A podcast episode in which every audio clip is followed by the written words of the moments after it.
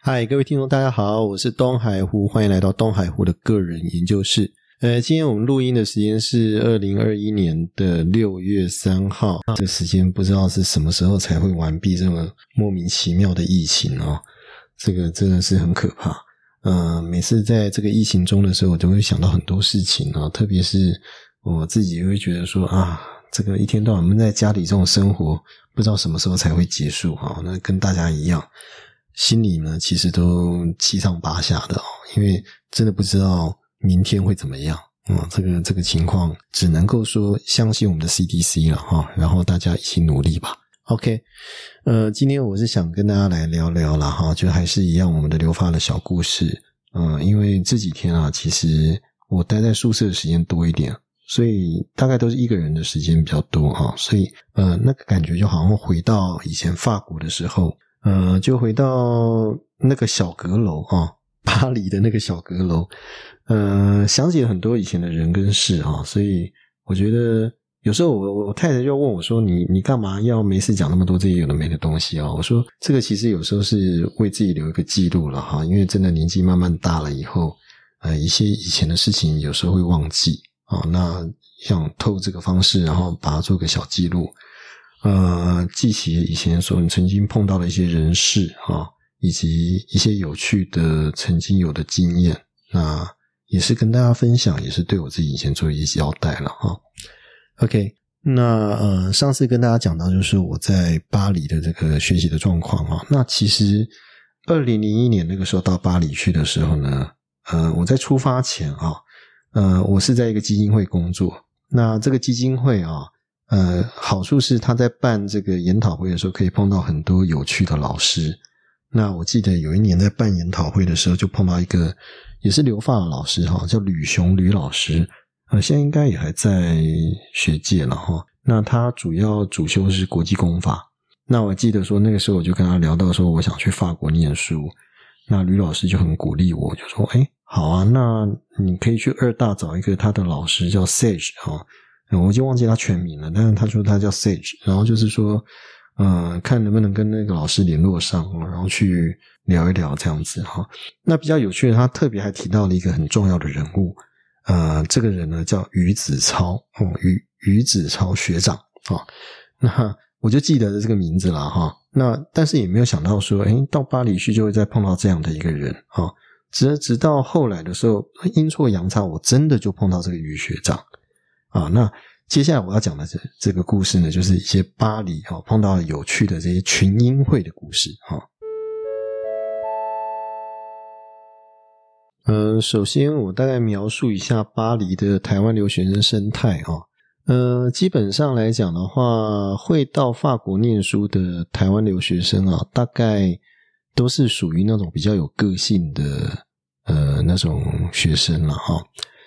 呃，怎么说呢？就是说，他跟一般我们知道的那种热衷于团体活动啊，或者说热衷于这个交友啊，哈，或者是像甚至美国啊，我还听说美国还有那种就是那种留学生的同学会啊，呃，会帮留学生去接机啊，或者做些什么很特别的这个呃这个欢迎会啊这一类的这种，就是活动很多的这种情况是不大一样的啊。基本上，台湾留学的留学的同学啊，在巴黎来讲的话，可以说是各自为政。好，为什么呢？因为他们自己对于自己的生活，他自己有一套的看法，而且每个人到法国去的目的其实都不大一样。好，所以因为很有个性的关系，所以其实基本上在巴黎或是在法国其他地方，要组起一个台湾的同学会，应该是不大容易的一件事情啊。不过那个时候倒很特别，那个时候在巴黎的时候，我印象中就碰到了一些，也是因缘机会碰到一些真的是非常杰出的人才啊。那比如说像李威霆啊，呃，现在是联合大学的这个文创数位行销系的主任啊，呃，我就碰到他啊，然后他就是一个蛮特别的人啊。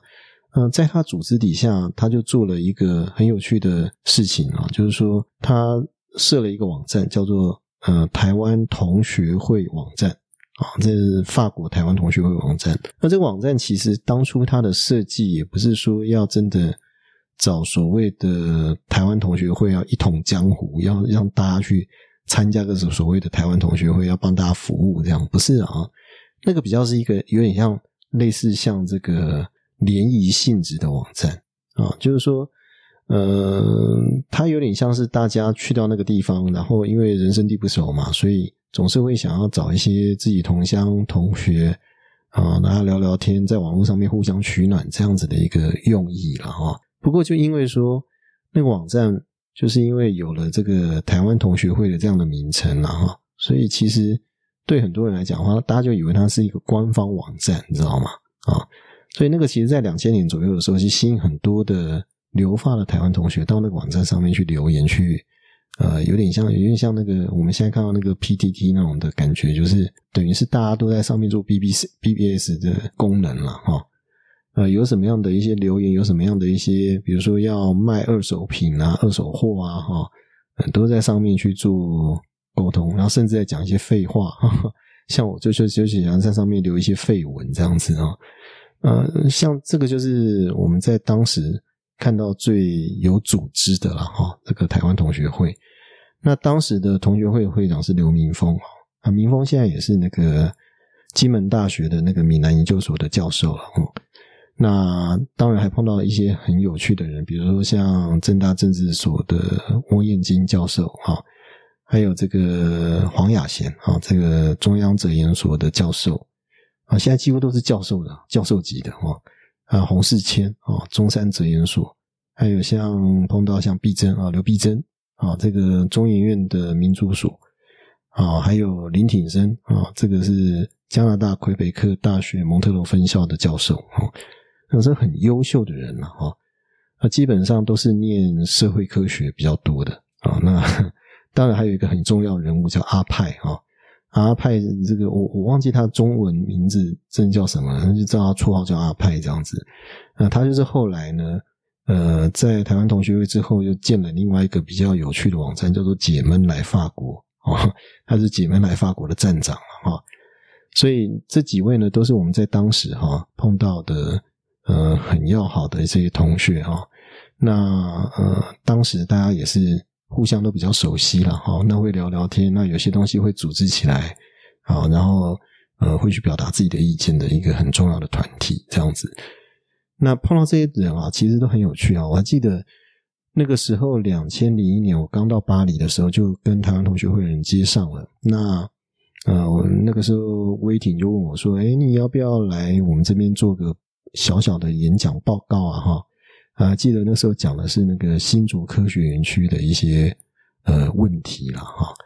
那当时是在那个呃华侨中心的地下室那边啊，跟大家来做这个演讲啊，那很有趣的一个经验哈。因为当时来了很多台湾的同学，真的是很关心这个类似的话题哦。啊，我那个时候大概就是在讲一些有关呃新竹科学园区发展。呃，出现的一些问题，包括公害啊，包括交通的问题啊，包括对当地的这个社群产生影响的这些问题，好，那跟大家去做这个聊天了哈。那我觉得蛮蛮有趣的，因为当时也很多，我收到很多呃很有意思的一些反馈啊，那个是我以前在。学校做演讲的时候都没有遇到的这种情况啊，但是在巴黎的时候很好玩啊。他第一次用呃公开的中文演讲，就是在那个华侨的那个文化中心下面那边去做，跟大家来做演讲，这样我觉得蛮有趣的啊。那也因为这个样子，又认识了很多呃，也是念不只是念这个社会科学的人哈，包括还有念比如说品酒的星星啊哈，然后还有像念这个建筑的啊，建筑这些人。所以这个我觉得蛮好玩的哈。那坦白讲啦，这个在法国啊，其实大部分的台湾同学，我想应该是因为思乡的关系吧，或者说我们有一些共同的回忆、共同记忆了哈。大部分都是比较偏向于说是就是呃，台湾是一个独立国家的这样的一个立场的呃这样的一个情况了啊。所以这个大概也是大家的共识了，就是说我们在国外特别。呃，一个焦虑感啊，就是说，你到底你在这个国际社会上面定位是谁啊？那对于留学生来讲的话，他会变得非常非常清楚，异常的清楚哈。反而这个问题在国内的时候，你会避免去谈它。比如说，因为一讲到所谓统独问题的时候，在国内的时候就是大家吵架，这样吵成一团啊。可是很奇怪，到国外的时候，自然大家都变成台独了。这个这个很有趣啊。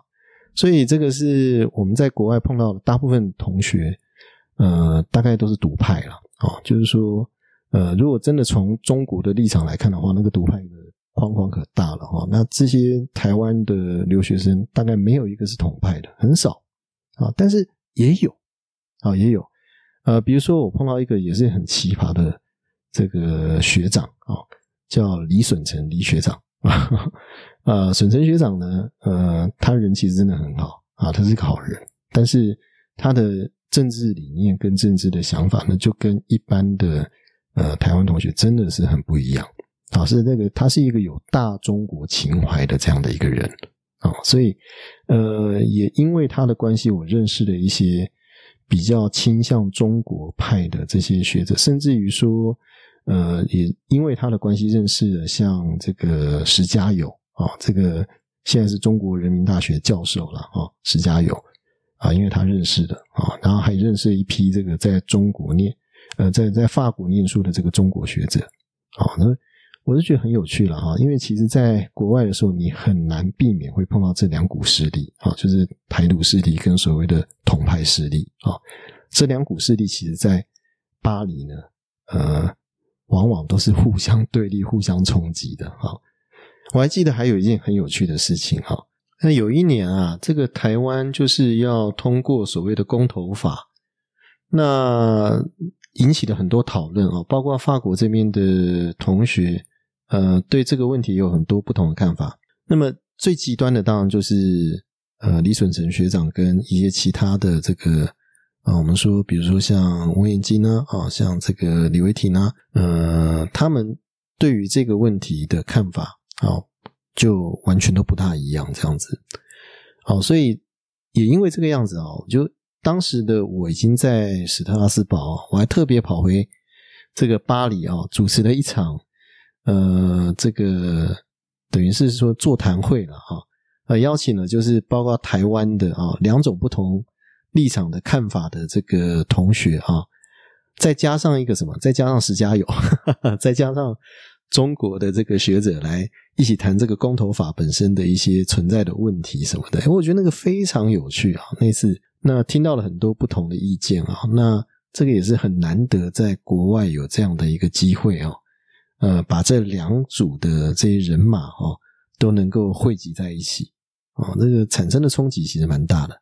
哦，我觉得蛮好玩，因为大家基本上都还算礼貌了哈，就不会说吵架。虽然这个看法不一样啊，但是吵架的情况还是很少，就是嘴巴在口头辩论，就这样子而已。啊，我觉得这个蛮好的。如果这种习惯可以带回台湾来，不知道有多好啊！也不是用呛的哦，而是说理啊，这个其实蛮重要的。那另外呢，像刚刚所讲的那个来法国之前也介绍一位叫于子超学长啊。呃，我我本来要一直要找他，结果我都没有办法碰到他。结果后来不知道怎么样，就忽然之间就哎，就遇到这个人了啊。然后我隔了很久以后才知道，说这个于学长他其实大有来头啊，他是那个成大共产党事件的受害者啊，他算是政治受难者啊。那呃，那个那个事件其实也很乌龙的事情，就他的一个同学。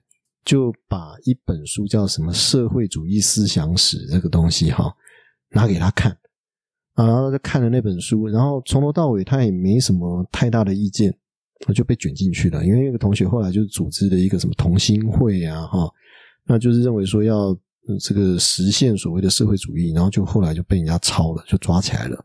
那连带这个于学长也被抓起来。啊，所以这个就是叫成大共产党事件然后后来那个处转会那边的时候，就有留这个相关的呃这些案例在里面啊。那这个于学长当时是在念海军官校，那后来当然就是进去做的一些感化教育之后，就出国了哈，就跑到法国来了哈。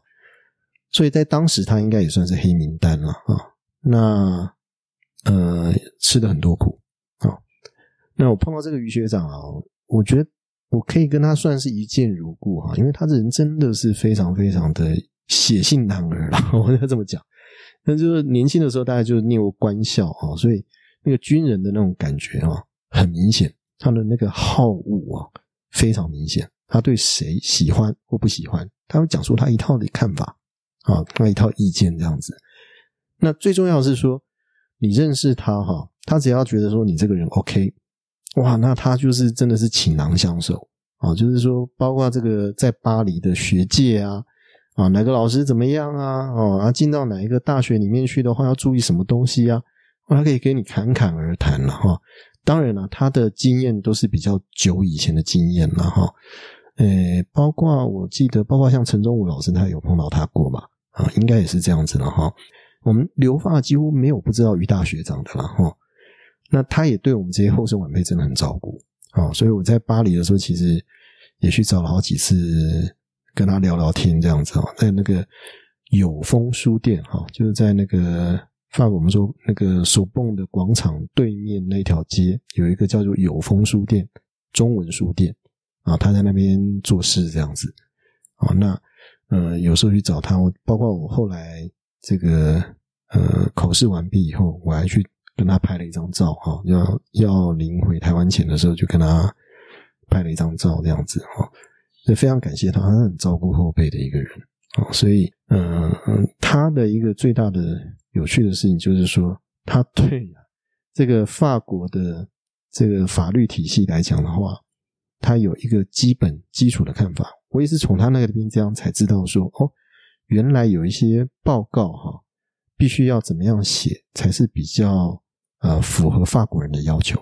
好，当然这个李水仁学长也有教我了哈，这个就是。我们在讲说这个念这个呃法国法学院的时候，有个很重要的一个概念叫做 d u b a t i 啊，就是呃两段式论法。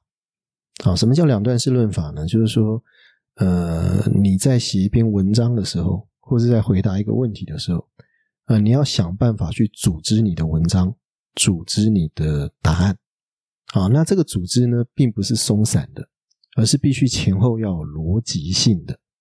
那最基本的，在法国的这个文章的组织排编上面来讲的话，它就是采用所谓的二分法的方式啊。比如说，你讲到一个要件的问题，那他就会希望说，你可以把它分成像形式要件跟实质要件这种对立的观念的这个问题去做申诉啊。那这个是一个很基本的练习了哈。这个 do b t 的方式来讲的话，你看到所有的。包括他们论文的文章上面来讲的话，呃，顶多啦，顶多最多就是分成三个部分，好，当大部分啊，好，百分之九十大概都是分成两大部分去讨论这样子，好，这两大部分彼此之间就是所谓的逻辑性的关系，好，就是讨论形式，在第一个部分讨论形式，第二个部分呢就会讨论实质的问题，啊，那第一个部分呢，如果讨论的是实体的问题。那第二个部分就会讨论是程序的问题啊，比如说这样子哈，这个对应的观念了哈，啊，那个逻辑性就很强啊，在组织问题上面、思考问题上面就不断的去捶打、淬炼啊，去说明一个法律问题，你用不同的角度去看它、思考它、去辩证它啊，那看有什么样的方式可以找出一条呃不同于以往的道路出来啊，这是一个很有趣的一个经验了啊，那所以就。于学长就带我去 经验这些东西，他跟我讲的这些东西了哈。当然那个时候其实还不是很能理解了哈，那还是要慢慢靠自己的摸索出来。但是真的多亏他哦，呃，才真的是呃，在这个法学院找到一点门路了哈，知道该怎么做这样子。那另外呢，还有碰到像什么呢？像一些不是念法律的，也不是念社会科学的。啊，比如说我印象很深刻的，还有另外一个也是念建筑的啊，除了我们外星人以外了哈，还有另外一个叫做于俊江，哦，这个这个鬼才，对啊，他我我认识他是因为我很喜欢他的这个网站上面的作品哈，他那个时候有一个网站叫今日巴黎，然后他就把他的一些摄影作品放到上面去。那他的那个摄影感哈，就是对构图还有对色彩的掌握都非常非常吸引人。那后来也是阴错阳差认识他，啊，为什么？因为他想要拍一部片子，他在找人要要拍这部片子啊，那就正好不知道谁，因为跟他认识，然后就接下就接上了我这样子，那我就去找他。我记得我们那个时候是在歌剧院前面，然后他就跟我讲他的理念、他的想法这样子，然后说要怎么拍。我说好啊，好啊，没关系，那我们就拍这个。然后他就说：“嘿，那个你就是我要找的人啊！”就是说我就是希望你来拍这部片子，这样我们就一见如故，就大家在聊天的时候就很开心，在讲这个事情。后来就拍了我的人生第一部电影啊，叫做《可能是因为风》这样子。好，听说这部电影后来还在。这个什么那个台北的那个一种凝视影展里面有拿到奖这样子啊，只是很可惜那个时候我人在国外没办法回去看啊。那是一个很特别的经验啊，就第一次拍电影就是跟俊江去拍的这样子。那说到这个统独的这个争议的问题啊，呃，我大概在两千零二年的时候也有一个很特别的经验啊。呃，也是托这个李损成学长的福啊，呃，和这个陈云林呢，在巴黎呢见过一次面啊，呃，那个应该这么讲，就是说，呃，那个时候大概前后的时间，大概就是陈云林大概要从他的国台办主任的位置上面卸下来，啊，那所以他就到了欧洲那边去，人家讲说那个叫毕业旅行了哈。那带着这个，等于是这个国台办的一些官员了啊，包括孙亚夫啊，啊，包括那个后来被王定宇推的那个张明清了啊，张明清，呃，这三位我都有见到啊，就是那一次呢，大概在两千零二年左左右那个时候，那正好呃这一批班子呢就下台啊，然后在巴黎这边的时候呢就。呃，跟这个巴黎当地的这些华侨的侨领们啊，就见面这样子。那由国台办去请吃饭啊。那嗯，这个情况很特别了哈，因为呃，中国共产党的官员要跟人家吃饭的话，大概嗯，你要在当地基本上，就算不是什么了不起的侨领嘛，哈。呃，也要至少是要亲中的吧，对不对？哈，亲中派的，亲共派吧，哈，这是一定要的嘛。那对我来讲的话，我个人的政治立场，呃，并没有什么预设的啊。但是我我算是本土派了啊。反正这个在中国共产党眼中来讲的话，你只要不是统派的话，都是独派嘛，对不对？哈。呃，无论如何，你不会想到说要跟这些所谓的国台办的官员去见面嘛，对不对？但是就无无巧不成书了哈，这个就正好是因为李学长的关系呢啊，那他就邀请我要过去呃跟他们见面吃饭，呃我说哎我跟他的政治立场不见得相同啊，我为什么要去呢啊？那学长是劝我说啊没关系啦，就让他们听听看嘛哈，台湾也不是只有一种声音嘛啊，就了解一下这样子也好了啊，那我就想好吧，那就去吧啊，那就去见面。我还记得那个时候是在乔治五世站的一个中餐厅啊，在那边呃见面的那二楼啊，席舍二楼这样子。那那一天呢，这个大概是下午的时间啊，就是中午的时间了啊，就是去吃中餐，然后上到二楼去，呃，还没到二楼就听到一大堆人在那边叽叽喳喳，真的讲话的声音这样子哈，还蛮热闹的。那一走到二楼去的时候，我看到大家都已经就座了啊，我算是比较晚到的，我，其实有点不大好意思了哈。不过，呃，这个在场的这个主客呢，就是大概中共的大使馆的人嘛哈，大概是一个组长还是科长级的，就就过来打招呼这样子哈。然后那我就就说不好意思哈，那他就因为他很特别，他就知道我的名字，你知道吗？哦，来东海湖啊。那就这样讲说，东海湖啊，这个哎呀，好，这个久仰久仰啊，这个欢迎欢迎来来我们这边啊，这个这个请坐啊，然后就跟我介绍啊，这个陈云林啊，我就看到陈云东北大汉，好高一个这样子啊，站起来哦，那个满脸笑意就跟我握手这样子，他的手掌很厚啊，哈，就跟他握手这样子，那对他印象其实不错的啊，因为人蛮客气的啊，然后而且。他那个头发真的梳的蛮整齐的哦，应该说很有个性啊。那个头发他还用了不少发胶这样子啊，反正就是人很好了哈，很客气。然后就就坐嘛，那我正好就坐在张明星旁边，对面是孙亚夫这样子哈，那就大家就吃饭聊天这样子，要见见坐。那陈云林就中坐中间嘛哈，那坐中间的话呢，就开始就在席间就开始在讲话了嘛。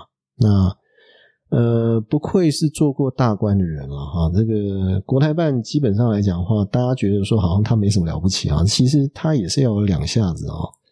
啊，因为陈立云这个人来讲的话，算是基层做起的，所以他对致辞啊，或者掌握这个呃，在这个开会席间的这个气氛呢，他是很有一套的啊，那把气氛搞得很轻松这样子啊，然后就是呃欢迎大家来啊啊，就聊聊天啊，这也没有什么别的意思啊，就是大家就呃尽管方便啊，那个坐着。啊，一起聊天啊，看看有什么意见，大家提出来这样子。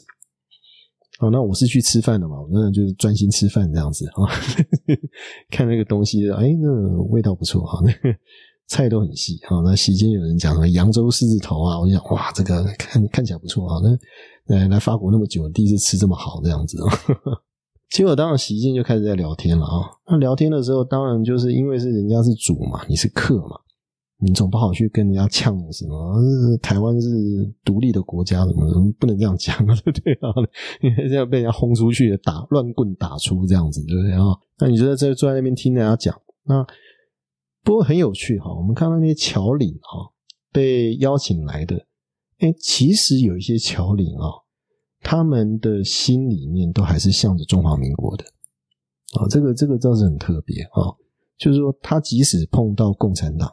即使碰到这个中国大陆的官员哈，他还是跟他小以大义哦，就说这个基本上还是要这个对台湾好一点哦，希望说这个台湾啊最好能够这个能够让他能够加入这个 WHO 哦，那个时候就在谈 WHO 哈，要想办法让台湾加入这个组织啊，或许呢用这个观察员的方式加入啊，是折中的方法。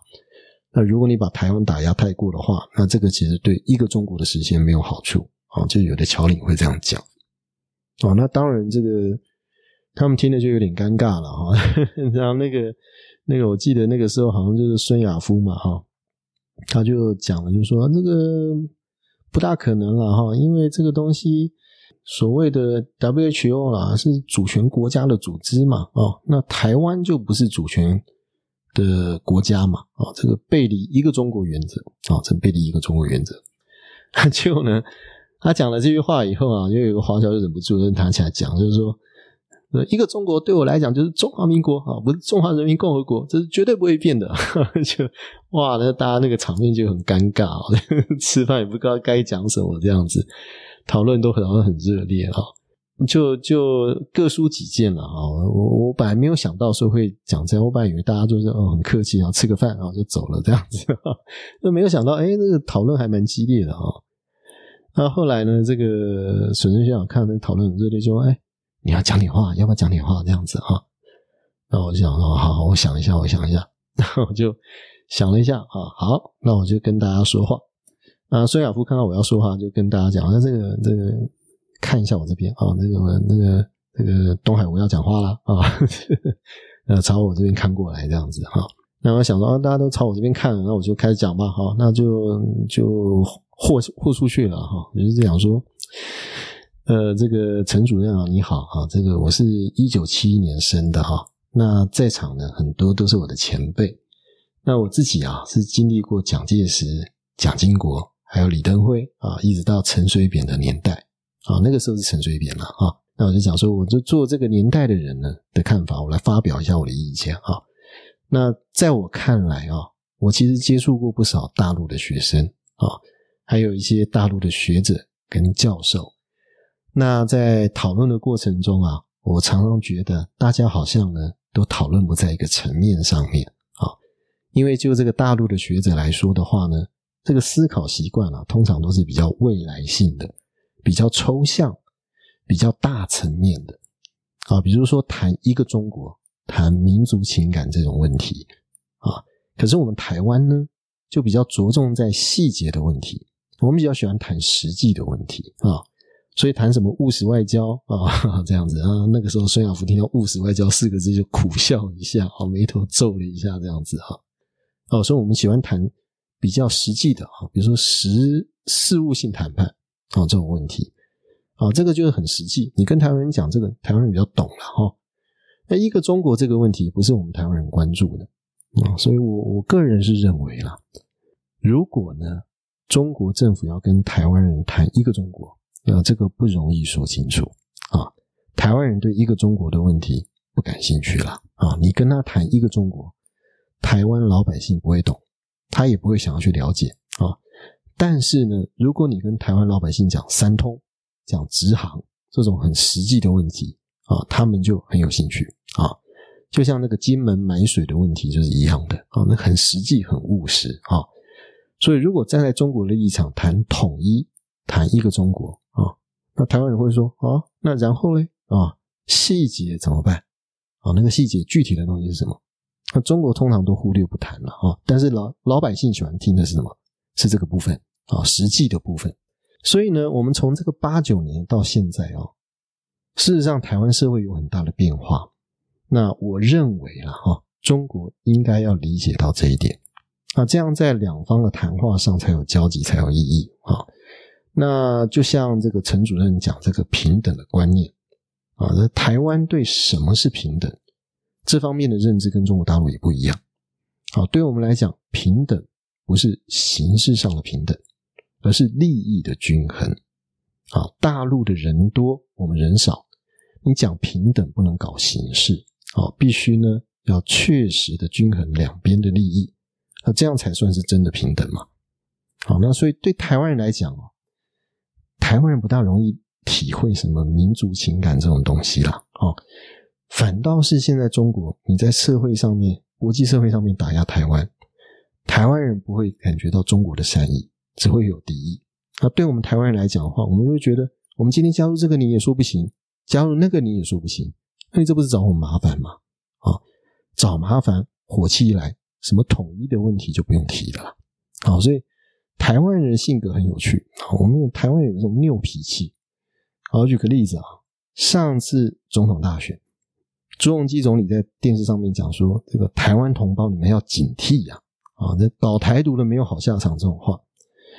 事实上呢，这些话在台湾起了很大的反效果啊！很多南台湾的选民在那一刻转向，把票投给陈水扁啊？为什么？因为这些话惹恼了台湾人。这个就是一个明显的例子啊！啊，中国你要理解台湾人民是怎么想的啊？这个是谈一个中国原则之前你要认知的事实。所以我的建议是啊，长久以来我们台湾宣扬统一的坏处。啊，以及中国宣扬台独的坏处，这个我们已经做的够多了，但是还是没有办法解决问题。那不妨从现在开始，我们来反向操作。啊，那么中国呢，就宣传统一对台湾的好处，我们台湾宣传独立对中国的好处啊，大家异中求同啊，这样解决两岸的事务可能会有更积极的帮助啊。啊，我是这样跟他讲的，你知道吗？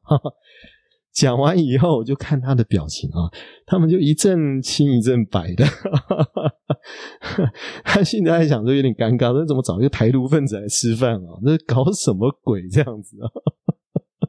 所以这个习近平就有先生出来讲演讲，说这个朱总理讲投票的事情啊，不止你说过，好像很多人都这样讲，好像没那么严重啊，这样子啊，就哎，没想到我这样讲了以后，就很多的在场的台侨就开始哎，也是。开始从二二八开始讲了，说台湾南部就是像我讲的这个样子啊，哦，怎么样 这样的？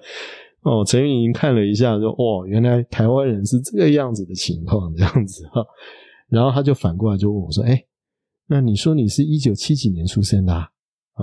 我就说：“这一九七一年啊。”我回答说：“就我们退出联合国那一年啊。”嗯，在场就在笑啊，所以我就话中带刺啊。那陈云你就说啊，那个很有趣啊，你好，我很好奇啊，你看那个陈水扁是一九五零年出生的啊，啊，那个时候是蒋介石的年代，但他现在是台独，那你呢？你是一九七一年出生的啊，你的思想里面好像，哎，呃，然后他就停住了，你知道吗？他就问我说：“那你在八九年以前啊，台湾你说有很大的变化，对不对？哈，那八九年以前，你觉不觉得你是一个中国人？啊，我说八九年以前吗？我就说对，我说那个时候我受的教育告诉我说我是一个中国人，没错。而且我还跟他讲，我说那个时候我会讲说，要写文章的时候，最后要加一句叫“三民主义统一中国”啊，或是。检举匪谍，人人有责啊！那文章就过得去啊。而且我最著名一点是，明年的今天，我们要把国旗插在南京城上，这是我们讲的。哦，后来想想，我这样讲好不大对哈。但是其实呢，陈宇他就在那边笑了啊，他就觉得说，好了，我还算蛮诚实的。他就跟我讲说，哦，那就对啦哈。他就告诉我说，我碰到很多像你这样的年轻人啊，想法跟你一样。我很想问问你们啊。你们到底觉得官吏跟人民的关系是怎么样的？啊，对我们这个年纪的人来讲，祖国就像自己的父母一样啊。这个儿不嫌娘丑啊，啊，再苦再穷，他也是我们祖国。我们讲统一是不讲利益的啊。不过你考虑的可能跟我们不大一样啊。这样讲知道吧？啊，我就觉得哎，这个很有趣啊。他的想法是告诉我说，好。你现在跟我讲些什么？要事出善意，事出利益啊？这是你们的想法，没有错哈。但是对我们来讲的话，最重要的是什么？最重要的是一个大中国情怀，是这个样子啊。所以那是一次非常有趣的经验啊。我跟国台办他们去吃饭，到最后了哈，大家还是宾主尽欢啊，还是把场子营造到最后。而且很有趣的是，你离开的时候啊，这个外交部啊，国台办。他们就是站在那边迎宾，你知道吗？一个一个握手啊，谢谢大家来参加这个宴会啊，然后一个一个送你出去，这样子，非常非常客气啊。好，所以我觉得有时候啊我们的外交系统啊，或者是我们的一些这个要做这种公关的这些系统的这些公务员啊，真的要跟对岸学一学啊，对岸真的是很细腻啊，这个部分他在跟你吃饭。在跟你开会前，已经把你的底摸得一清二楚。他知道你是谁，他也知道你的主张是什么，啊，他也知道你会讲什么话，啊，他还是对你很客气，因为他已经把这这些这些步数都算好，而且他知道要怎么样应对你，所以这个是很特别的经验啊。那这个部分，我觉得台湾可能做的还不够。好，你碰到的一个对手是这样对你的。那你相对的，你做的努力可能就要更多啊，可能就要更多。那么同时期呢，我在巴黎呢也碰到了我们自己的官员哈。那相较来讲的话，我们自己的外交的官员就要来的亲切许多啊。我的印象中，那个时候的代表，呃，最早的时候在翁薛的时候，那个时候代表是郭维凡。啊，就是说他之前做过教育部部长，然后后来到驻法做驻法代表。那他之后的话来的好像就是邱荣南代表啊。那邱代表人非常的客气了哈，而且比较本土一点啊。那他对学生也非常好，很照顾学生。啊，另外一位是叫杨成达副代表啊，杨副代表也是一个学问蛮好的一个人啊，而且呃本职学呢很强。啊，那很认真的一个副代表。好，那那个时候呢，呃，我们的几个在法国念书的、念法律的这个留学生啊，就组了一个学会啊，叫做中法比较法学会啊。为什么叫中法呢？啊，这个其实是李存成学长的坚持啦。他认为说，呃，我们应该叫做在台湾的中国人，这样这样讲。那他的意思是说，这样子在外面要募款的话比较好募了哈，因为说老实话，呃，相较于华侨来讲，台侨比较不舍得花钱啊。说老实话是这个样子啊。我们去募款哈，大部分会愿意给钱支援留学生的这些活动的都是华侨，那台侨反而比较不舍得花钱啊。他对这种活动来讲的话，他不是很热衷啊啊。所以，像我们找第一次在开这个所谓的呃旅发的这个台湾法律人的这个年会的时候呢，呃，我们找的就是找华侨啊，华侨的侨领，侨界的侨领来支持这样的一个活动啊。那那时候我们就认识了一个很有名的呃侨务咨询委员，叫丁伟新丁先生啊，我们就叫他丁先生了哈。那丁先生当然是大有来头，他在巴黎的侨界是非常有名望的一个人啊。那我们后来有去过他家，哦，他家很漂亮哈，很大的一个一个地方啊，他也是一个名门之后了啊。那人非常的慷慨啊，非常的。怎么讲？非常大方，非常愿意照顾学生这样子，因为二话不说，钱就掏出来，你办办活动没问题啊，还要支持你这样子，好，所以很感动，好，真的很感动。那当时的这个驻法代表处其实也是大力支持我们，好，所以那个时候呢，我们几个几只猫啦，哈，说老实话，在在法国念法律的就那几只猫而已，哈，呃嗯，大概不到十个人吧，啊，我们就组了这样的一个第一次的这个。研讨会、论文研讨会啊，那大概就是从，比如说从南特来的，像曾品杰啊，啊，然后在巴黎的就是我啊，啊，跟这个呃陈瑞安呐，啊，还有这个李顺成啊，那那时候还有来的就是徐耀明啊，现在是正大的这个教授，啊，正大法律系的教授啊，那许耀明当然跟他认识，就是耀明兄当然就是非常非常杰出的一个人了，哦，他。又会讲德文，又会讲拉丁文，又会讲法文，英文也是一把照，啊，非常非常厉害的哦。那他那个时候也刚来到法国，那我们就相邀了哈，就去做这个呃研讨会的这样的一个筹备，这样子，好，那就多亏了这几位大力支持，这样子。那另外还有像在南法念书的，像吴清文呐，啊，然后还有现在也是正大的老师了，哈。那还有这个陈思婷啊，他在南特念这个著作权法。那另外还有陈功桥啊，啊，陈功桥是在史特拉斯堡。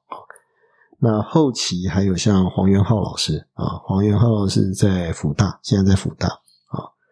那还有一些其他像于小莹啊、洪千惠啊啊这些律师啊，那大家都一起来哦。那就是碰到这些杰出的人哈，这些杰出的法律人，你就觉得哇，这个真的是。一时啊，这个四座列群英嘛，啊，这个每一个人呢，就他自己研究的部分呢，啊，去发表论文、发表意见，那大家也是很认真去检讨啊。虽然专业不见得一样了啊，因为真的法律系念法律的话，这个隔行如隔山啊。虽然是都是法律，但是呢，呃，有一些东西你真的没有去碰的话，那要理解其实不是很容易啊。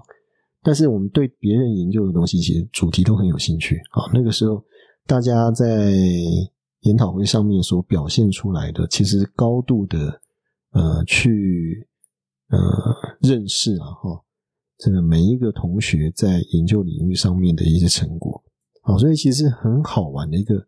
现在想想，应该算是一种所谓的跨领域学习，哈，跨领域学习啊，所以是很很有趣的一个经验。啊，那个在巴黎碰到的人哈，其实是最有趣的一件事情。那同时期啊，其实也发生了一些事情哈，比如说两千零二年的时候，有一个重要事件出出现了，就是那个社会学家皮埃布丢啊，布丢就布迪厄了哈，二零零二年的时候过世了。哦，那过世的时候，我本来不知道他是谁啊，因为我没有在念社会学，就后来呢。就碰到几个社会学的同学，念社会学的这个同学就讲说：“哦，博丢过世了。”我说：“博丢是谁啊？” 然后他们就开玩笑说：“那个是上帝，你不知道吗？因为那博丢呢后面丢那个字是上帝，法文上帝的意思啊，那个是我们社会学的上帝啊，他是丢啊啊！说哦，上帝死了这样子哦，是怎样？哦，那那是一件大事啊哈。那后来就好像鸡瘟一样，你知道吗？”